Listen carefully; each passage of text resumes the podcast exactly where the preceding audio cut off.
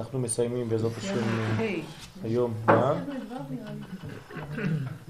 שכינה? עניין גלות השכינה?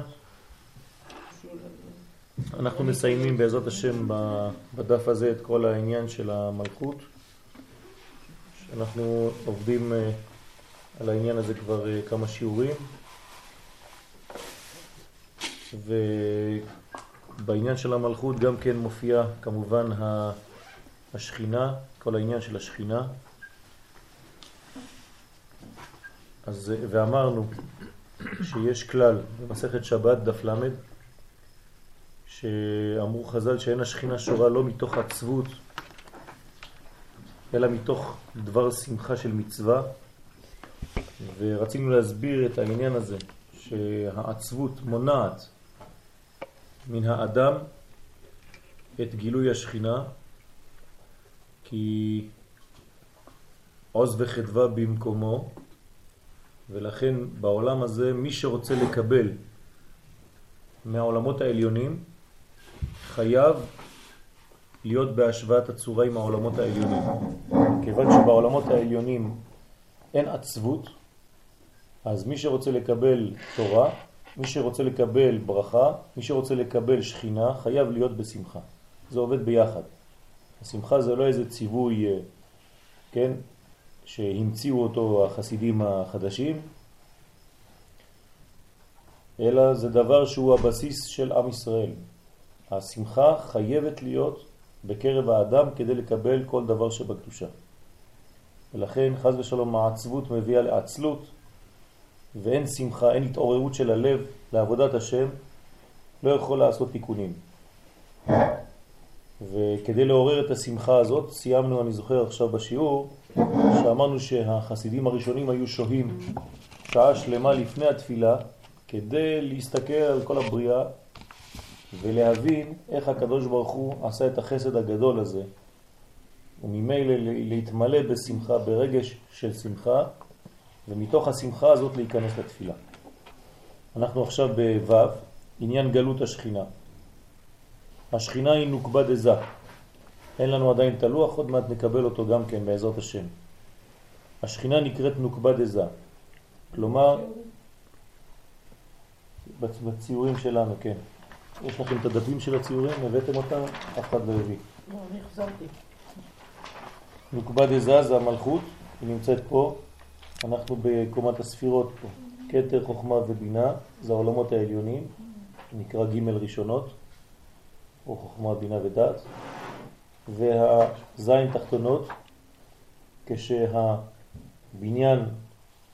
של החמישה, כן, יחד עם היסוד נקרא זעיר אנפין, או בקיצור זה, או וק, וו קצוות, והחלק התחתון נקרא מלכות, והיא סוד השכינה.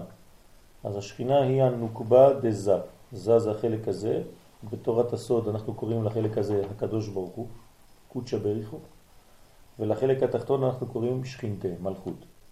לשם ייחוד קודשא בריחו או שכינתה. מי שלא מבין הוא יגיד מה, יש דברים יותר עליונים מהקדוש ברוך הוא. כן? אז הקדוש ברוך הוא בתורת הקבלה זה רק חלק, כן, גילוי. כן, אז אנחנו קוראים ל, ל, למה שאנחנו קוראים בפשט הקדוש ברוך הוא, בתורת הקבלה זה נקרא אין סוף ברוך הוא, כן, שאין לו אפילו הגדרה. אז לכן, לשם ייחוד קודשא ברך הוא שכינתה, זאת השכינה, מלכות. אז השכינה היא הנוקבה דזה, ועניין השכינה היא שהיא בגלות בין הקליפות הוא. לפעמים השכינה יורדת, כן? אתם רואים שהיא בסיום המדרגה פה. מה יש מתחת? אז כשאנחנו גומרים את כל העולמות, כן, מתחת יש את עולמות הקליפה. זאת אומרת, מה שנקרא חיצונים. כשיוצאים מהרשות של האחד, יש את החיצונים. שם, חז ושלום, זה הגלות. גלות זה פיזור. אתמול בערב למדנו על השיעור שכשיוצאים לגלות, חז ושלום, אז אה, נופלים למדרגה של עולם הנקודות. זאת אומרת, כל אחד הוא נקודה נפרדת. ישנו עם אחד בשורש, אבל מפוזר ומפורד בין העמים. זה מה שראה המן, הרשע, כדי לקטרג על עם ישראל. וכשיש מצב כזה, אז כמובן שיש גלות, אין גילוי. שכל זמן שהענפים מן השכינה, רחמנא ליצלן, רוצה לומר, סליחה, נשמות ישראל, הם נתונים בין הקליפות שטרם התבררו מביניהם, אז יש מדרגות שנפלו לתוך הקליפה וצריכים בירור, צריך להעלות אותה משם, אז השכינה כדי לפרנס ענפיה הקדושים צריכה לפרנס את הקליפות השולטות על ענפיה בעת ההיא. כן, השכינה יש לה ילדים, הילדים נפלו לתוך הקליפות והיא צריכה לצאת, להוציא אותם משם, אבל כדי להוציא אותם משם הם צריכים לצאת חיים. כדי לחיות הם צריכים אוכל. אז היא מפרנסת אותם אפילו כשהם בזמן הגלות. זאת אומרת, כל הנקודות של האור, השכינה מפרנסת אותם, והיא חייבת לפרנס את כל האזור שם. אז מתוך הפרנסה הזאת גם הקליפה עצמה יונקת, וגם החלקים של האור יונקים, עד זמן הבירור. כשיבוא זמן הבירור, אז השכינה תשלוף את כל הניצוצות האלה שנמצאים שם, ממילא יישארו הקליפות לבד, ואז כבר השכינה לא צריכה לתת אוכל למקום הזה, והמקום הזה מתייבש ומת. כן? כשעם ישראל, זה בחוש עכשיו אני מסביר לכם, כשעם ישראל יוצא ממקום כלשהו, אותו מקום הולך לאבדון. כן? כי עם ישראל שבאותו מקום נותן יניקה לכל מי שנמצא באותו מקום. כן? וכשעם ישראל יוצא מאותו מקום, אותו מקום מתחיל למות. באותו רגע. זה כאילו שמוציאים את השרף של העץ מלזרום. כן? אז אין יותר חיות. ולכן תסתכלו בעולם, איפה שעם ישראל יוצא, כל מקום שעם ישראל מסתלק ממנו, החיות מסתלקת משם ואותו מקום מתחיל למות לאט לאט. האמת שהוא מת מיד, אבל הרושם שלו לא נעלם מיד, אלא זה כאילו שאתה נושף כדי לכבות נר, אתה נשפת, הפסקת לנשוף, והכיבוי של הנר נעשה כמה אלפיות השנייה אחרי שכבר הפסקת. אז היום אם אתם רואים עדיין את האויבים שלנו זזים ורוקדים, זה לא בגלל שהם אה, חיים, זה בגלל שמישהו נשף כבר, נשפת ברוחך כי שמו ים, והנשיפה הזאת כבר הרגה אותם, וזו התנועה האחרונה, כן? אז ככה יהיו, בעזרת השם, נופלים כל אויבי ישראל. ולפי שאין מגיע לנשמות ההן מן השפע המושפע לקליפות בעבורן, כי אם התמצית. לכן צריך להשפיע שפע גדול לקליפות למען יהיה התמצית המגיע לנשמות. זאת אומרת, מי לוקח את, את רוב הברכה כשהאור נמצא בתוך הקליפות, הקליפות יונקות את הרוב ונותנות קצת, כן, שיריים לנקודות של האור שנמצאות שם. תדמיינו לעצמכם שיש לנו חז ושלום, כן, אה, חיילים שנמצאים בשבי, ואז אנחנו צריכים לתת המון המון המון דברים לאויבים שלנו כדי שהחיילים שהם בשבי אצלם יקבלו קצת. זה מה שקורה בזמן הגלות. הקדוש ברוך הוא נותן שפע לארץ שלמה בגלל היהודים שנמצאים באותה ארץ.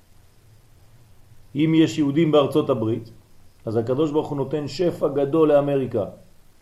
ברכה גדולה, דולרים ועושר, בשביל מי? בשביל היהודים שנמצאים שם. ברגע שיהודים יצאו משם, הכל יתמוטט. אותו דבר בכל הארצות. והנה מדרך הקליפות הוא שכאשר מגיע להם שפע יותר מכדי חיותן, בצמצום, הן מתחזקות בכוחו לרע. כי זה הקליפה. הקליפה כשהיא לוקחת כוח, היא לא משתמשת בכוח הזה לטוב, אלא למה שהיא רגילה לעשות, זאת אומרת דברים רעים. מה יעשה עבריין כשהוא מקבל הרבה כסף? הוא לא יתחיל לתרום למוסדות של... כן, יתחיל לקנות לעצמו כל מיני דאווינים, מכונית עם אה, גג פתוח וכל מיני אה, בלגנים, והכסף שלו יתחיל להתבזבז לשטויות, כן? כי הוא לא יודע מה זה קדושה. אז הכל יתחיל להיות בשימוש לרע. ותולות גדולתן והצלחתן בכוחם ובחוכמתם. זאת אומרת, אותם קליפות זה תמיד להמחיש את זה באנשים. מי, מי נתן לך את כל הברכה הזאת? אני, בעצמי. מה, זה לא הקדוש ברוך הוא? מי זה הקדוש ברוך הוא? אני לבד, מה, עבדתי, עשיתי זה וקיבלתי, מה אתה רוצה ממני? אין אותו דבר, אין שום דבר מגיע מלמעלה, כמובן, ככה זה הרשעים. לא מבינים שכל הברכה באה מלמעלה, מהקדוש ברוך הוא, מריבונו של עולם. אז תולים הכל, את כל ההצלחה שלהם, את גדולתם, רק בחוכמם, בחוכמתם, סליחה, ובכוחם הם. ומתגאות בכוחם נגד השם ונגד ישראל. ככה כל הקליפות אומרות, הנה אנחנו יונקות שפע גדול, והקדוש ברוך הוא במרכאות מוכרח לתת לנו את זה. אם יש בכלל הקדוש ברוך הוא, עובדה אנחנו מקבלים את כל השפע. אז זה נגד השם ונגד ישראל. וזהו סוד גלות השכינה. זה נקרא גלות בשביל השכינה. כלומר, מה זה השכינה? זה השכנות. זה הקרבה האלוקית אל האדם. ברגע שהשכינה יורדת לגלות, אז היא, כן, נותנת אוכל, מזון. אז מה אומרים? אתם רואים? גם השכינה עובדת אותנו, בשבילנו. כן, כל מציאות השכינה, כל מציאותו של הקדוש ברוך הוא זה בשבילי, אני פה הבוס. זה מה שאומרת הקליפה. שכבודו יתברך מתמעט בבואו לפרנס את ישראל בגלותם, זה צמצום גדול בשביל הקדוש ברוך הוא, דרך שכינתו, שכשהוא מפרנס את עם ישראל הנמצא בגלות, אז יש את המיעוט הזה, את הצמצום הזה, שלום עליכם, ו, וזה צריך תיקון כמובן. אז צריך לצאת מהגלות, והיציאה מהגלות, ואולי...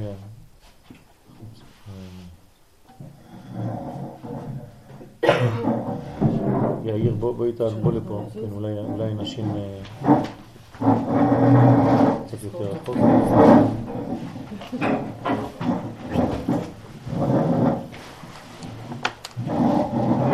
מחילה.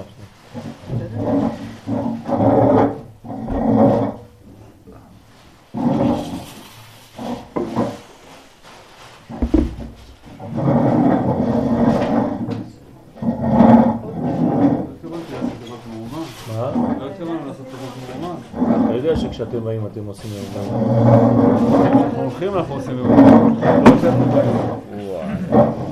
שכל המהומות שלכם תהיינה רק בדברים כאלה.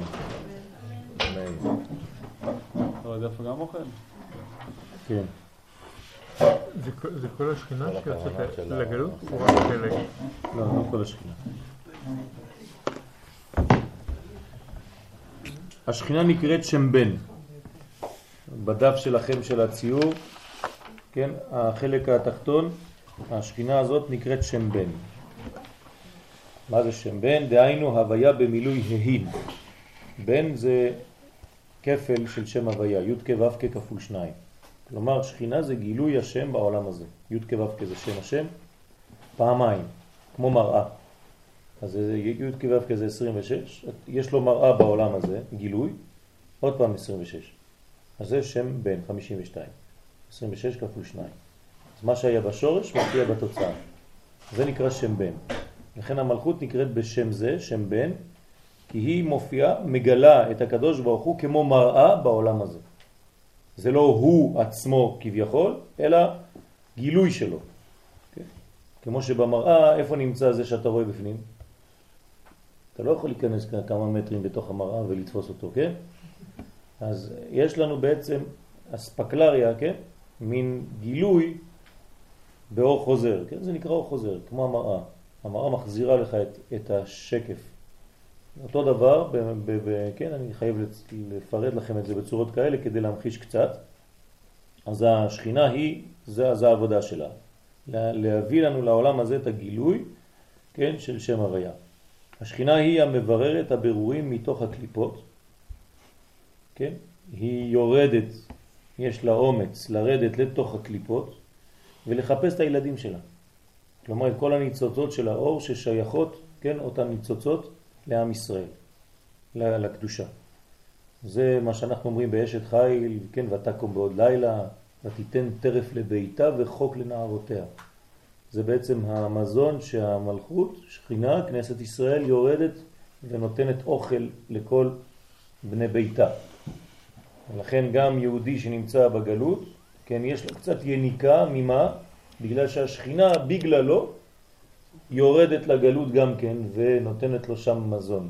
כמובן בתמצית, כן?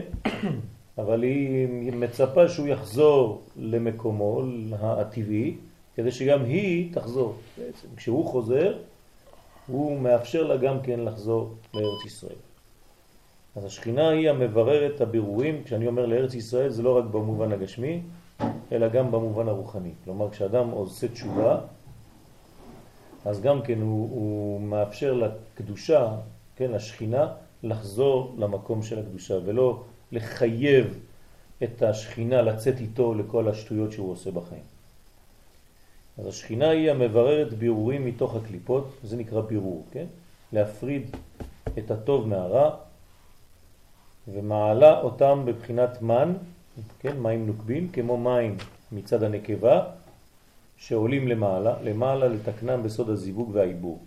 כשהניצוצות האלה חוזרות, כן, חוזרים למעלה, כל האור הזה חוזר למעלה, שם הוא מתחבר בייחודים עליונים, חוזר לקדושה, חוזר להיות מתוקן, כן? זה נקרא ייחוד, מגלה את האחד, מגלה את האחדות, מה שלא היה כשהוא היה בגלות. אז כשהוא חוזר הוא מגלה את כל החיבורים בעצם. כשהוא יצא לגלות הוא גילה רק את הקלקולים, את הפירודים. כשהוא חוזר למקור שלו הוא מגלה את הייחוד. כלומר את הקרבה שלו לקדוש ברוך הוא, את הקרבה לחברים, את הקרבה לעצמו, כן? כל הבחינות האלה מתגלות יותר, יותר ויותר אצלו, וכמובן כל חיבור כזה מביא תולדה. כמו הריון, כן? אז זה נקרא עיבור, יניקה ומוחין. כן? אני ממחיש לכם את הדברים בפשטות. זין, השכינה ביאור הכינוי מטרוניטה. כן, בזוהר הקדוש יש לנו ביטוי כזה, מטרוניטה, אז המטרוניטה היא השכינה. זה שם, שם אחר של השכינה, נקראת, נקראת גם כן מטרוניטה, המנהגת את הארץ על פי הטבע. מה היא עושה?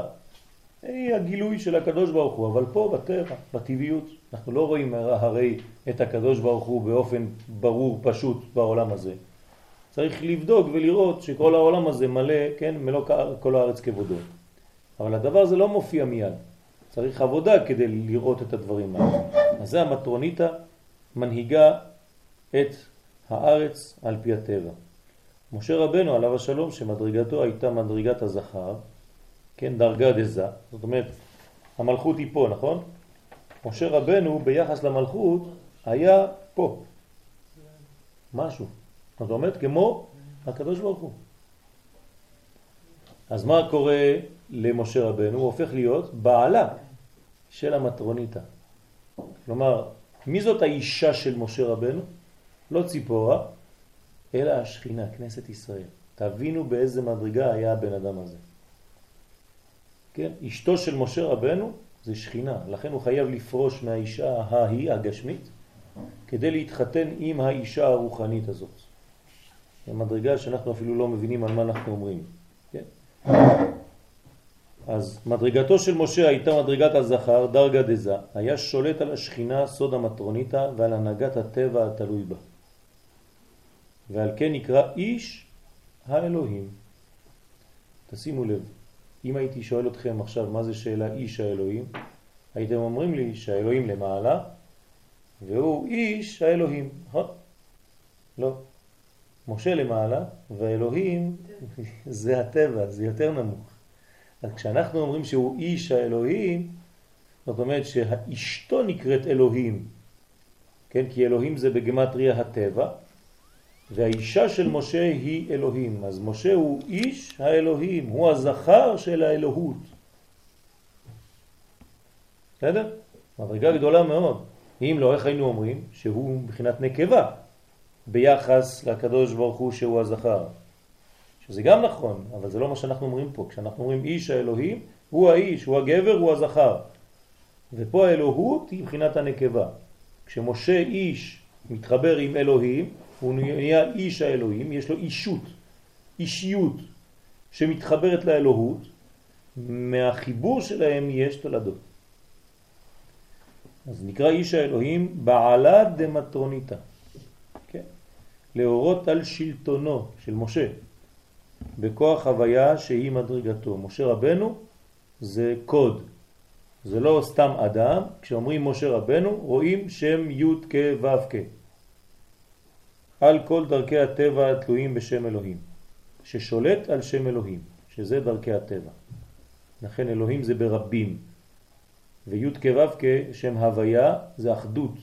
האחדות שולטת על הריבוי. הוויה שולט על אלוהים. יש כזאת כוונה נכון, הוויה אלוקים. כן, חיבור של שני המדרגות האלה. מה זה אומר? שההוויה האחדותית שולטת על האלוהים בריבוי. כלומר, האחד שולט על הפרטים. זה, זה הדבר הבריא. כשהאחדות שולטת על הפרטים, כשהכלל שולט על הפרט, כשהחסד שולט על הגבורה. וזה סוד שלטון מה על בן. כן, אמרנו מהו בן, שזה תפארת נקראת מה, שם מה, ומלכות נקראת שם בן. מה צריך לשלוט על שם בן? זה סדר העולם. כן, איך כתוב בבראשית? ואל אישך תשוקתך והוא ימשול בך. אז מי שלא מבין את זה, אז הוא לוקח את זה לצדדים האפלים והלא נכונים, אבל בתורה לפי הסדר הנכון, כן, ככה זה עובד. מה זה אומר שהוא ישלוט, הוא ימשול בך? לא כדי להיות, כן, אה, שליטה של גבר על האישה, במובן הפשוט וה, והמלוכלך. זה לא ככה עובד, אלא שהחסדים שולטים על הגבורות. כי האישה מטבעה היא מידת הדין, כי יש לה מידות, ודין עוד פעם זה לא דבר שלילי, אלא זה, כן, לדעת לתת גבולות לכל דבר, זאת האישה, והגבר צריך להיות חסדים ששולטים על הגבורות האלה. זאת שתמיד מידת החסד תשלוט בבית. כשהסדר הזה מכובד, אז בבית יש ברכה, אין צעקות, אין מריבות. מתי יש מריבות בבית? כששם בן רוצה לשלוט על שם מה. זה הופך את הסדרים, מידת הדין שולטת על מידת הגבור, החסדים, ואז יש בלגן בבית. תמיד תמיד צריך לתת את השליטה של החסד על הדין כדי שתהיה גם כן זרימה של חיים. אז זה שלטון מה על בן, דהיינו שלטון דרגה דאדם על דרגה דבהמה. למה פה החלק הנוגבי נקרא בהמה? כי זה ריבוי. אמרנו שבהמה זה אותיות בית המה. זאת אומרת, מדרגות של לפחות שניים, ריבוי. אז מדרגה של מה, שזה האחדות, שולטת על בית המה. אז איך נקראת המדרגה של האדם, של מה? אדם. כן, אדם ומה, זו אותה נכון? 45. אז מה, שזה אדם, שולט על בהמה, שזה שם בן. אז האדם שולט על הבהמה. א', דם, האחדות, כן? האלף של הדם, שזה האחדות, שולטת על בית המה, בהמה. על הריבוי. תמיד האחדות שלך צריכה לשלוט על הריבוי. דוגמה מוחשית, חז ושלום אם האיברים של הגוף מתחילים כל אחד לעשות מה שהוא רוצה, כי כל אחד חושב שהוא מציאות בפני עצמה, תתארו לעצמכם מה קורה בגוף. כן, השם ישמור, כן, זה אדם הזה משוגע, הוא הולך ברחוב, תנועות כאלה, כן? אין לו אחדות שולטת.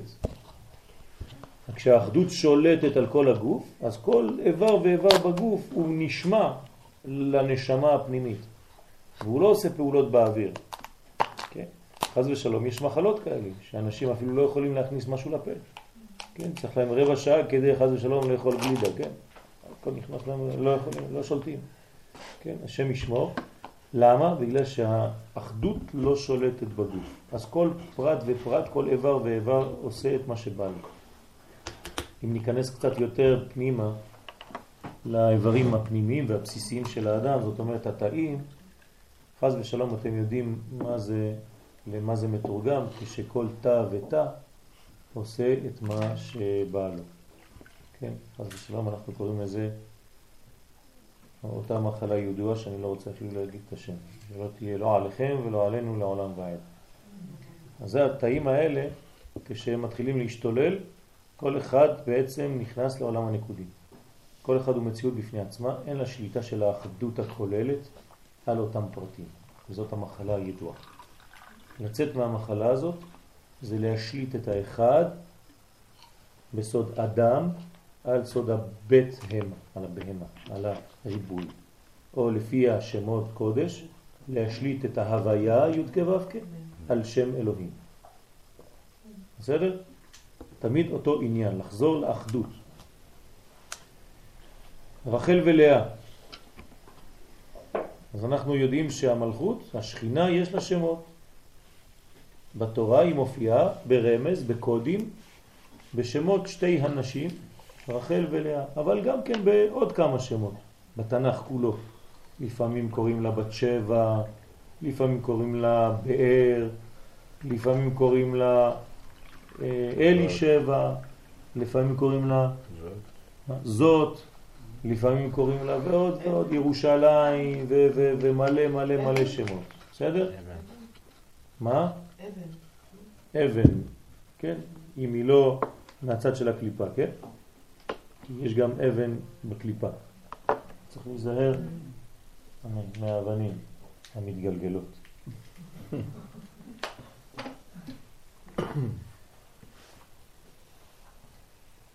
אז גדרה ודרך היבנותה על ידי זה. איך, מה זה רחל? מה, מה, איך מופיע רחל, רחל ולאה? רחל היא הנוגבה האמיתית של זה. ולכן בתורה היא מופיעה כאישה שהוא באמת אוהב. יעקב, יעקב פה זה רמז לזה, ואשתו האהובה להביא רחל. כן, איך קוראים אה, ללאה? ויאהב יעקב את רחל מלאה.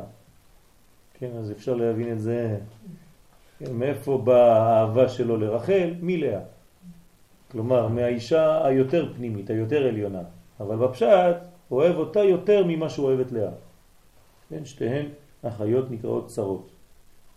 כן, בגלל שהן אחיות והוא, לא בגלל שהן אחיות, בגלל שהן שתי נשים של גבר אחד. אז שתי הנשים האלה נקראות צרות אחת לשנייה. ופה יש אה, חתונה בלתי אפשרית, כן, שאנחנו אסור לנו. זאת אומרת שאדם שמתחתן עם שתי אחיות. אין דבר כזה. אז אתם רואים שלפי הפשט יש פה סכנה. לכן אני אומר תמיד מי שלומד פשט זה מסוכן מאוד. כן?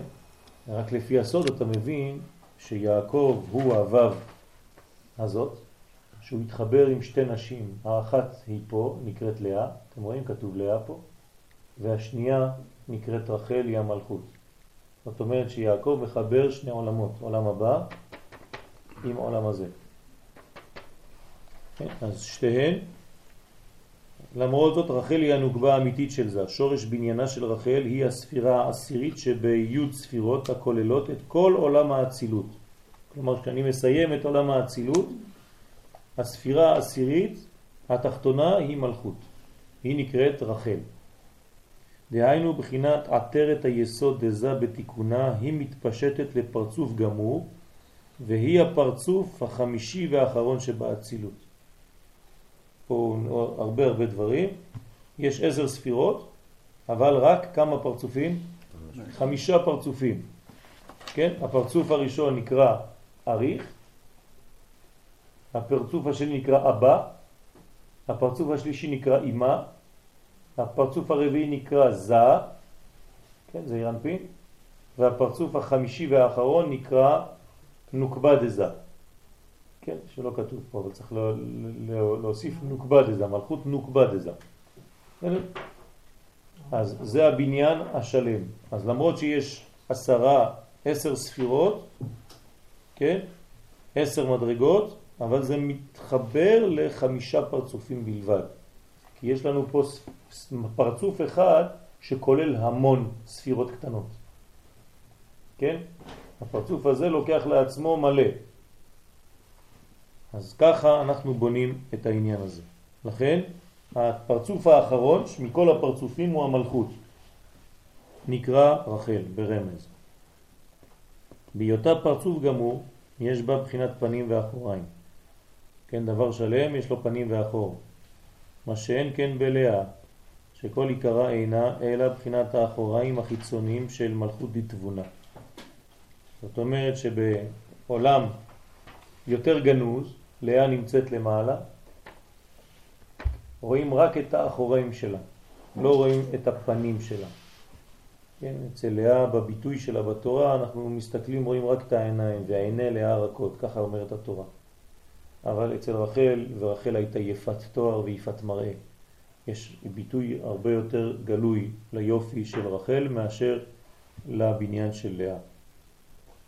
למה? כי לאה נמצאת במקום של, שעדיין אין גילוי. כשאין גילוי, אנחנו קוראים לזה בתורת הסוד גבורות. למה? פשוט מאוד, כי הגילוי זה חסדים. כשאתה מצטמצם ואתה שומר את הדברים לעצמך, ואתה לא מדבר הרבה, אתה מופנם כזה וסגור, כן, זה מידת הדין יותר. אז רחל הרבה יותר רחמים מצד אחד מאשר לאה, בגלל שהיא מתגלה. הגילוי, כן, מביא חסדים, כי זה שפע, זה זרימה של אורות. כן, צריך להזרים את האור כדי לחיות טוב. לא צריך לסגור את הדברים ולהיות מצומק ומצומצם.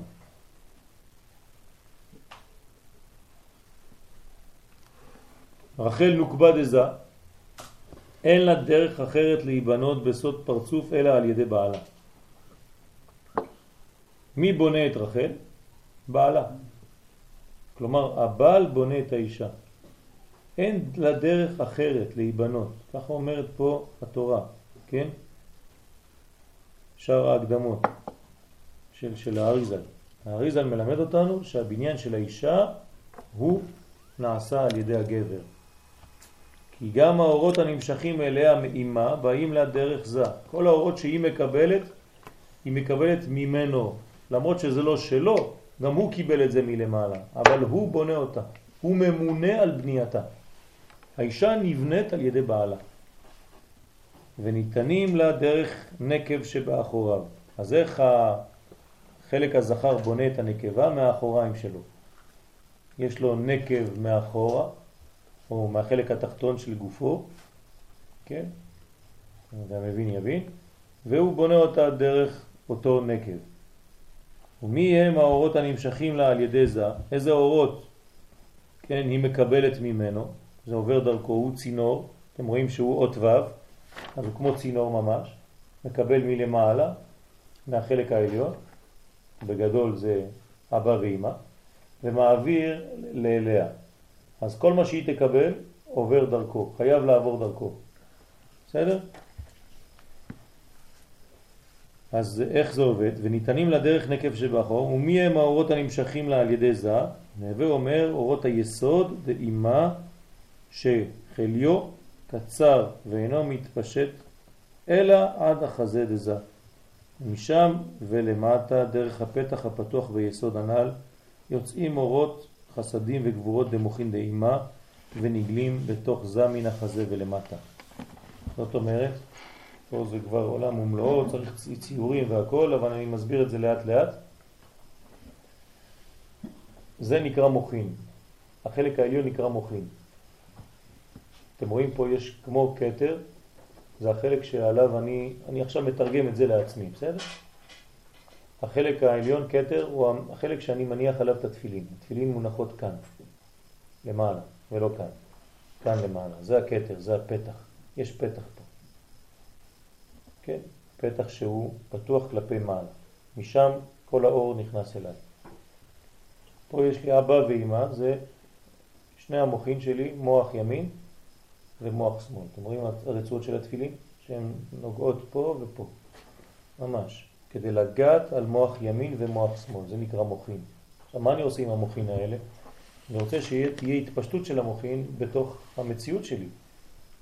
אז דרך הרצועות של התפילין, יש לי בעצם השפעה מכל מה שקיבלתי פה, כן? מוח, מוח ימין, מוח שמאל, והאנרגיה שאני מקבל מלמעלה.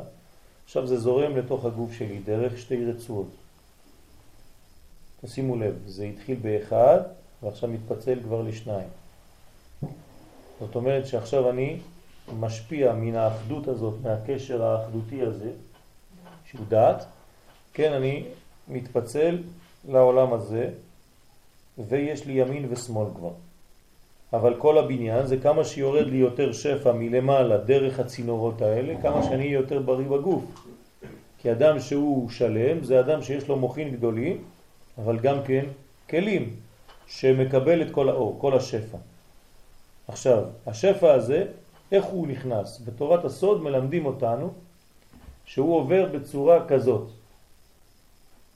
כן, אם הייתי יכול להמחיש לכם את זה, זה בעצם ספירלה. כן, אז הספירלה הזאת מתחילה מהנקודה שנקראת כתר, והיא יורדת ונוגעת בחוכמה. אז היא, אני בצורה השנייה. יורדת, נוגעת בחוכמה, ומגיע לבינה, ומהבינה לדעת, מהדעת לחסד, גבורה, תפארת, נצח, הוד, יסוד ומלכות. בסדר? מין ספירלה שיורדת כך. פה אנחנו לא רואים את זה, כי זה, כן, בלי... זה, זה, זה דו-מימדי, כן? אם היה לנו את זה בתלת מימד, הייתם רואים בעצם ספירלה שיורדת, זה מתפשטת. אז האור יורד בצורה כזאת. הוא יורד מפה ומתחיל להתגלגל, הוא עובר דרך אבא, קודם כל. אחרי זה הוא עובר אצל אמא, אמא מגלה את אבא, ואז זה יורד לתוך זה. פה מלמד אותנו פה דבר חשוב מאוד, גם לאמא יש יסוד, אבל היסוד של האישה הוא קצר. אז היסוד של אמא הוא קצר. איפה הוא מגיע? עד חלק של הגרון. אני לא נכנס עכשיו לפרטים.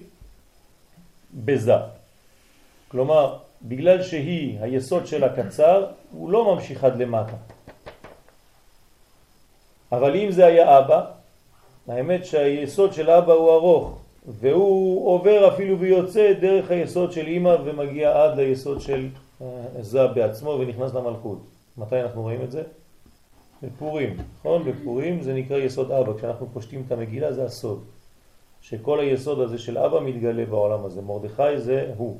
זה פה, זה יסוד האבא שמתגלה. כן? לכן אומרים בינה לב ארבע לבבים, כי היסוד של הקצר... כן, אז היא מגיעה לפה, זה בלב, כן? כלומר בחזה. אבל הוא ממשיך, זה ממשיך את זה, ממה שהוא קיבל עד החזה שלו, מהיסוד שלה, זה מתפשט אצלו. כשזה מגיע אצלו, מה יש לו פה? חסדים וגבורות. אז זה מה שאומר הטקסט. בוא נחזור. אז אימא, הכלי, כן, אורות היסוד דאימא, אנחנו בשלוש שורות האחרונות למטה, שכליו קצר ואינו מתפשט אלא עד החזה דזה, נכון? ומשם ולמטה דרך הפתח הפתוח ביסוד של אימא. יש את היסוד שהוא פתוח, שמה יוצאים האורות חסדים וגבורות דמוכין דאימא. כל מה שיש אצלה, שהיא רוצה להעביר אליו, היא נותנת מהמקום הזה, מהיסוד שלה. זה נקרא חסדים וגבורות של המוכין שלה, של אימא. ונגלים בתוך זה, אז זה מתגלה פה בחזה שלו. איך זה מתגלה בחזה שלו? בתוך זה מן החזה ולמטה, ובחינת הגבורות שבהם, שהם אורות הנוגבה, אחרי שנתפשטו בזה עד היסוד שלו, חוזרים ועולים עד החזה, ונוקבים ויוצאים דרך האחוריים דזה אל שורש הנוקבה העומדת שם. זאת אומרת, ברגע שירד האור הזה והתפשט בחזה, חסדי זה חסדים וגבורות, כן, זה הקומה של החזה, הנה, יד ימין, יד שמאל, מה קורה אחר כך? התפשטו בזה עד היסוד שלו, יורד עד היסוד של זה, עד פה, וביסוד של זה, כן, חוזרים ועולים. למה חוזרים ועולים? אור חוזר, אור חוזר. יש פה מנגנון של אור חוזר, שזה עולה עכשיו עד החזה, אז כל מה שהוא קיבל מאימא התפשט עד היסוד שלו, הוא לא מעביר ישר למלכות. הוא לא יכול להעביר לה ככה, כי אמרנו מאיפה היא מקבלת? מאחוריים, יש לו כביכול פתח באחוריים שלו, בגב שלו. אז במקום לרדת מיסוד למלכות, האור הזה חוזר עכשיו, חוזר למעלה, עולה.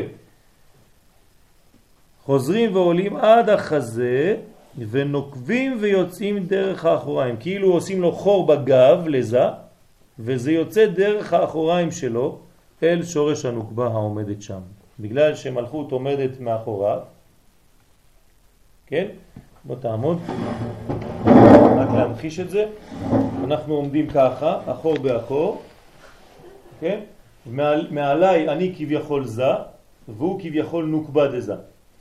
הוא קצת יותר נמוך ממני, בדיוק, ככה, הראש שלו מתחיל בחזה שלי, בערך, בסדר?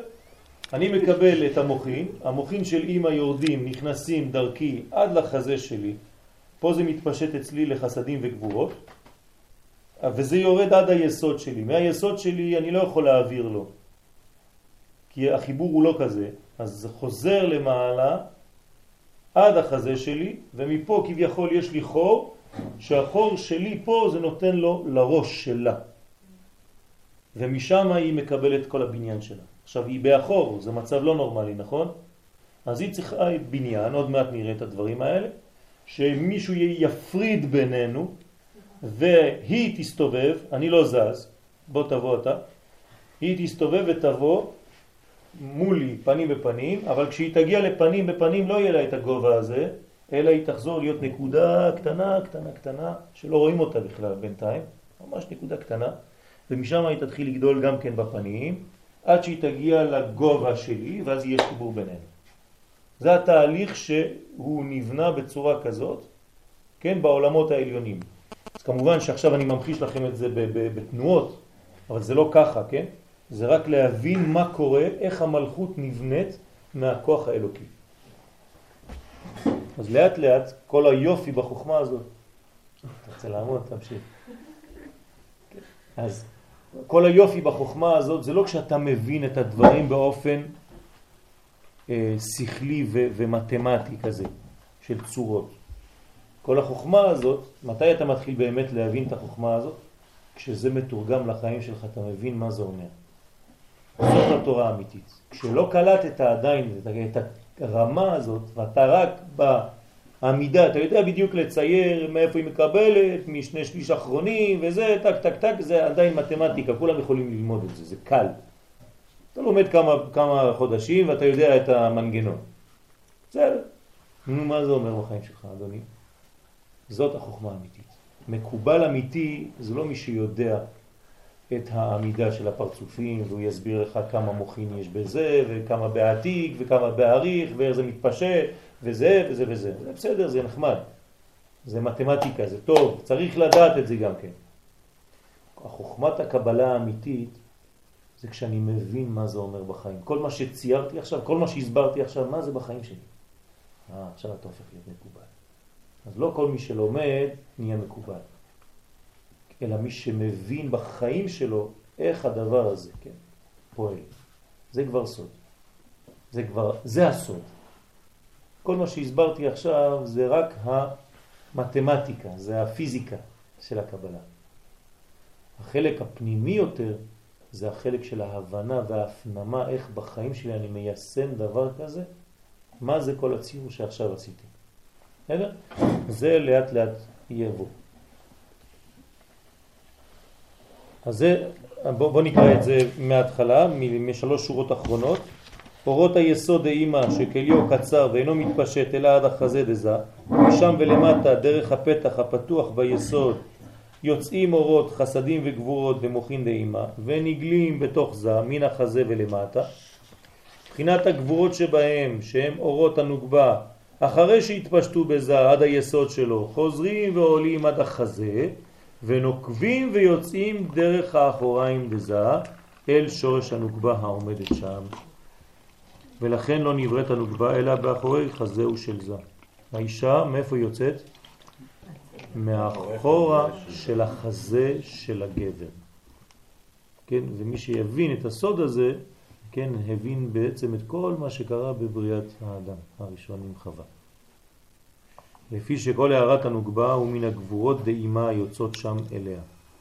האישה, כן, אוהבת להישען על החלק הזה של הגבר, כן? כי זה מפה זה השורש שלה. כן? או צלע. מקדימה או מאחורה, וזה נקרא צד, כן, הצלע.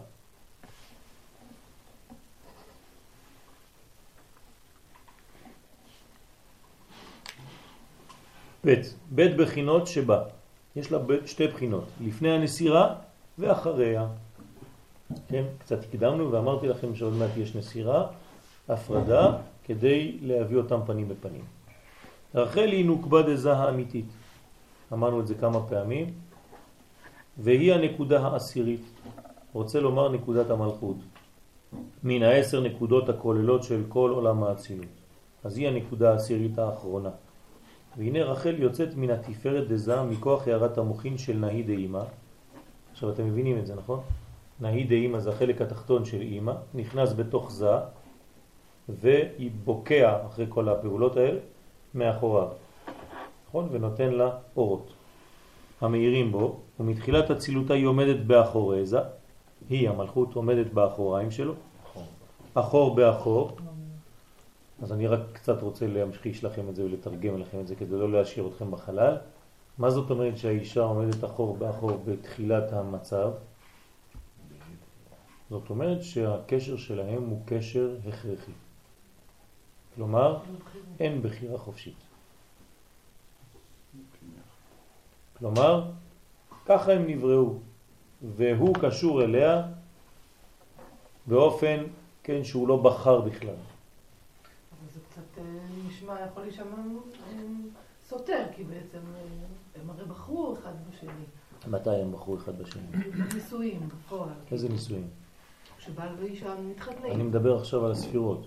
כן, אני מבינה, אמרת שאנחנו מורידים את זה לכאן. מי אמר שהם אבל זה לא בנישואים.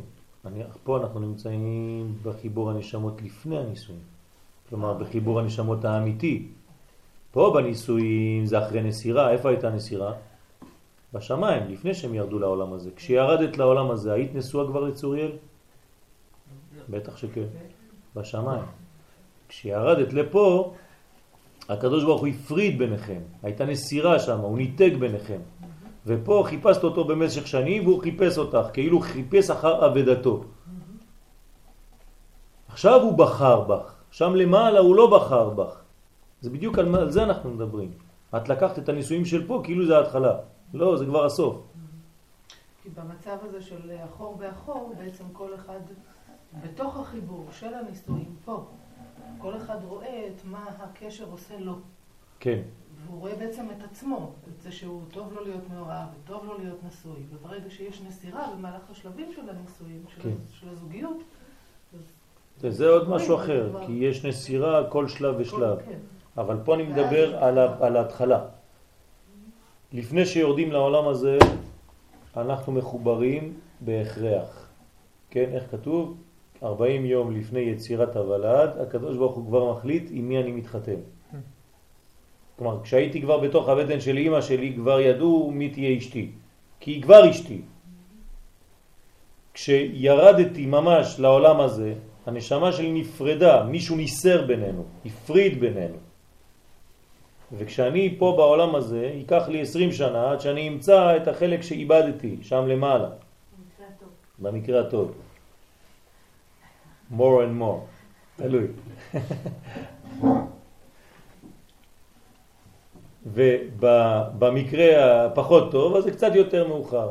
אבל בסופו של דבר מוצאים אחד את השני. וכשמתחברים, בעצם מתחברים כבר אנשים שמכירים אחד את השני. זה לא שאתה צריך לחיות עם האישה הזאת עשר שנים. ברגע שראית אותה והיא ראתה אותך, היא אמרה, הנה זהו, אני עכשיו זוכרת אותך. לא יודעת מאיפה. נראה לי שאני מכירה אותך מזמן, ואני מכיר אותך, לא יודע מאיפה, אבל היינו כבר ביחד. לכן, מסכת, מסכת גיטין קודמת למסכת קידושין. כי פעם היה גט כבר, וכשירדת לפה היה קידושין. כבר נפרדתם למעלה, ורק מצאתם אחד את השני פה למטה, כן, כביכול. אז החלק האחור באחור זה כשנבראת ישר איתה, ככה בצורה אחת. איך הקדוש ברוך הוא ברא אותנו? לא אחד מול השני, אלא אחד גב אל גב עם השני. מה זה אומר? אין לך בחירה בדבר הזה. אז אתה יורד ככה מהעולם שלמעלה, וכשאתה יורד לעולם הזה אתה הופך להיות ככה. ואז אתה אומר לאישה הזאת, זאת הפעם אשת, כן, עצם מעצמי הוא בשר מבשרי. לזאת עיקר אישה. למה? כי עכשיו אני בוחר בך. כי הייתה כבר נסירה התנתקות בינינו. כלומר, אין בחירה אפשרית כשאתה עומד אחור באחור. אין בחירה אפשרית כשיש לך הכרח. אין לך, אתה לא בוחר, נתנו לך את זה, הדביקו לך את האישה הזאת. מה זה אומר? בעוד יותר עמקות. כן, עכשיו אנחנו כבר מגיעים לחסידות. החסידות זה יותר עמוק מהקבלה. למה? הקבלה היא השורש, רק כשאתה מבין את הדברים בחסידות, אתה מבין בעצם את הנשמה שהייתה בקבלה. אז מה זה אומר כל הדברים האלה? זה אומר שהבחירה האמיתית היא בחירה כשאתה לא בכוח של הכרח. כלומר, כשהקדוש ברוך הוא נתן לך את האפשרות לבחור. ומה זה אומר? מי יכול לתרגם לי את זה?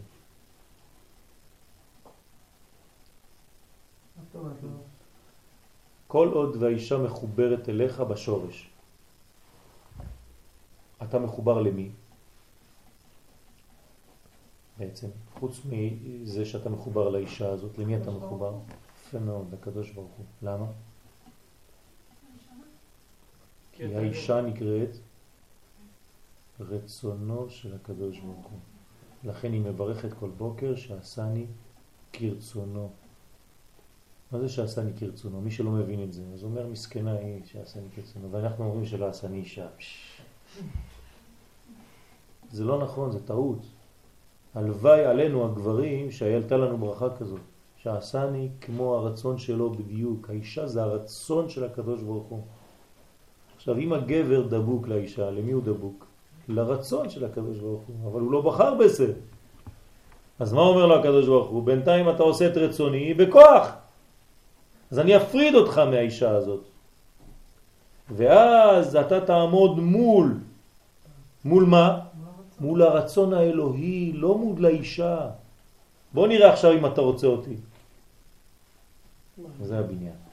הבנת? זה הפחיד אותך פתאום. תהליך של גירושים עלינו, זה בעצם ללכת נגד אה, של אה, תלוי. תלוי. אם האישה הזאת היא רעל, או הגבר הזה הוא רעל, זה ללכת... אז מה? אז מה? אז מה? יש כמה מדרגות. יש מדרגה שסיימת, חס ושלום, ויש מעבר לדברים אחרים. זה לא אומר שזה אידאל, כן? אבל יש מדרגות, זה לאו דווקא נגד רצונו. יש מצווה, גירושים. יש מצווה הזאת, לגרש אישה. מה לגרש בעל? כן, ככה זה כתוב. כן, אתם יודעים שהמקובלים היו מגרשים את נשותיהם ומתחברים אליהם עוד פעם. להחזיר גרושתם. ממש, להחזיר גרושת, לעשות את המצווה הזאת, לקיים את המצווה הזאת. זה פריבילגיה שאין לכהנים. מה? זה פריבילגיה שאין לכהנים, אני אומר. כן, אבל זה מדרגה אחרת, מדרגה עליונה, כן. זה לא שאנחנו צריכים כולם להתגרש עכשיו. כבר לא עושים את זה. היום לא עושים את זה, כן? לא, לא, לא נתגרש כדי להתחתן עוד פעם, אבל בשורש ככה זה היה. בהתחלה הוא אומר לאשתו בואי נתגרש בשביל להתחתן, ברגע שמתגרשים הוא בורח. אז, אז הבניין הזה, היא, היא, יש חסר שיעורים שם, אה? ב... חסר שיעורים, אני רואה פה שחסרים שיעורים. תשלימי את החסר.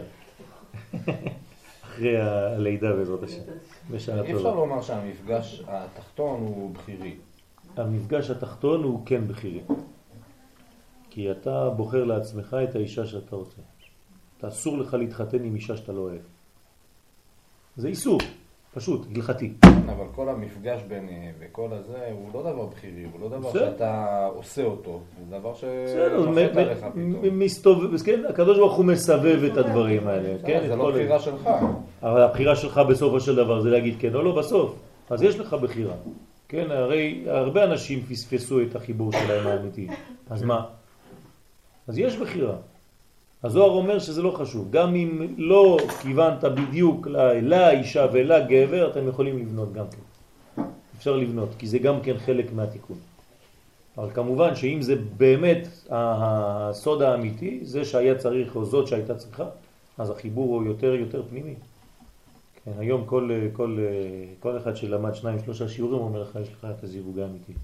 גם כולם יודעים הכל. כן. לא יודע איך הם עושים, אבל ברוך השם, כולם יש להם רוח הקודש. היום אנחנו מתקרבים לגאולה ממש. כן, כולם יש רוח הקודש. אתה רואה איש, איש ואישה נכנסים, כן, זה הזיווג האמיתי שלך, יאללה, צאו. מתקשרים, כן, מתקשרים.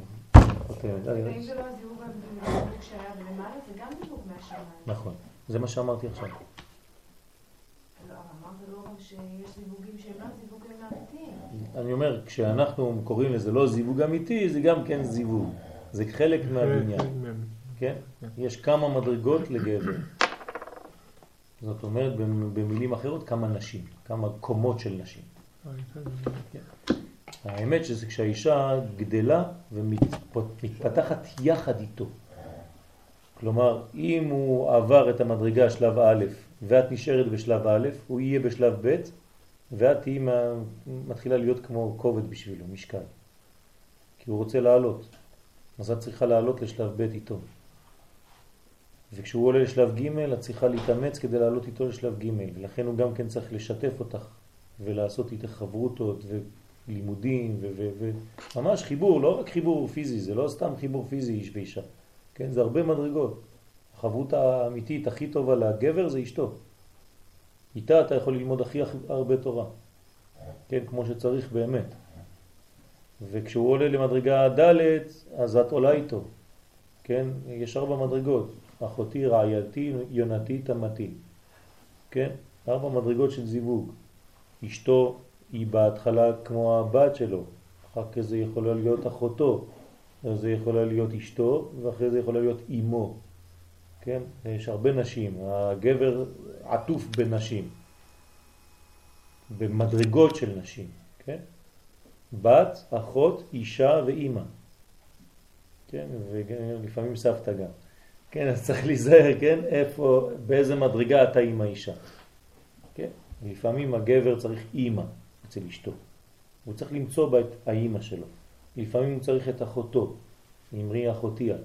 כן, זה החוכמה כבר. זה מדרגות, זה מדרגות בספירות. כל מה שאני אומר לכם עכשיו זה מדרגות של גילוי, כן? אה, נקודתי בספירה מיוחדת. ולפעמים היא משחקת במרכאות את המשחק של אשתו. ולפעמים במרכאות את המשחק של ביתו, וכו' וכו' וכו'. ושל ביתו, כן?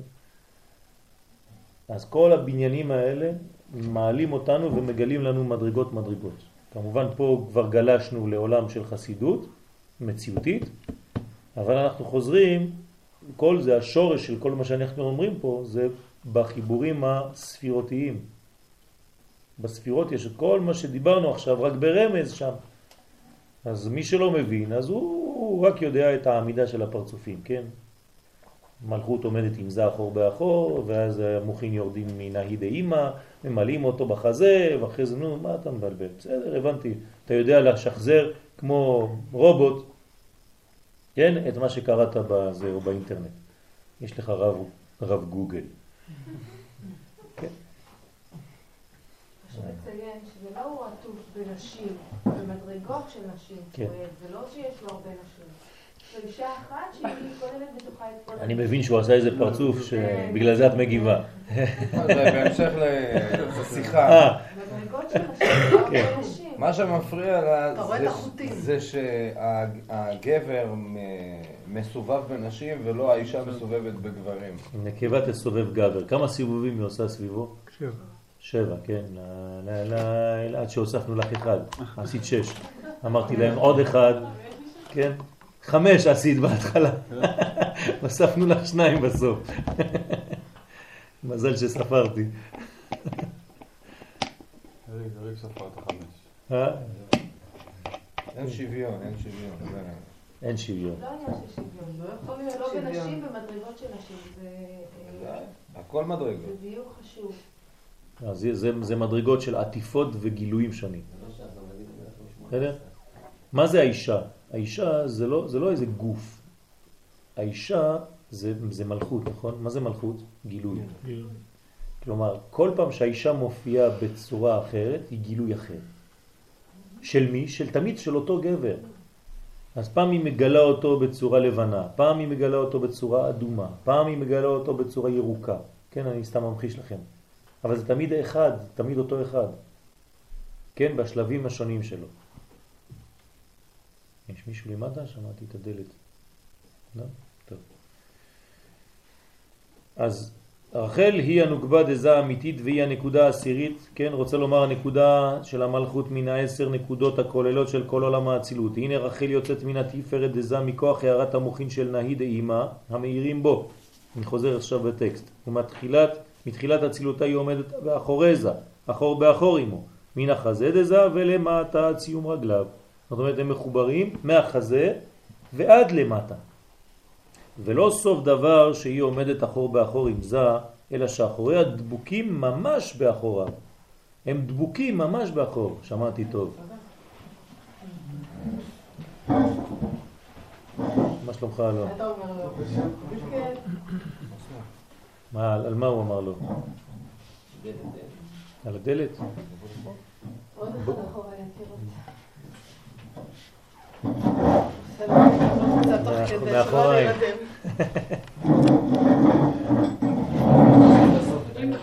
אם הראש שלה נמצא חזה. בחזה, כן. איך הם מאחור באחור ביחד? יפה מאוד, הראש שלה דבוק לחזה שלו, וכל החלק התחתון ממשיך להיות דבוק. לא, למה מצמצם? היא בגובה שמהחזה ולמטה. לא, היא יותר נמוכה. היא יותר נמוכה. האישה תמיד, כן, מתגלה כיותר נמוכה מהגבר, בדרך כלל, ככה זה. ולכן לכן הם, הבניין הוא כזה, שהאישה בדרך כלל, כן, לרוב היא מגיעה בדרך כלל לקומה הזאת של הגבר. זה לא סתם, כי זה בא מהשורש. כן, השורש זה ככה.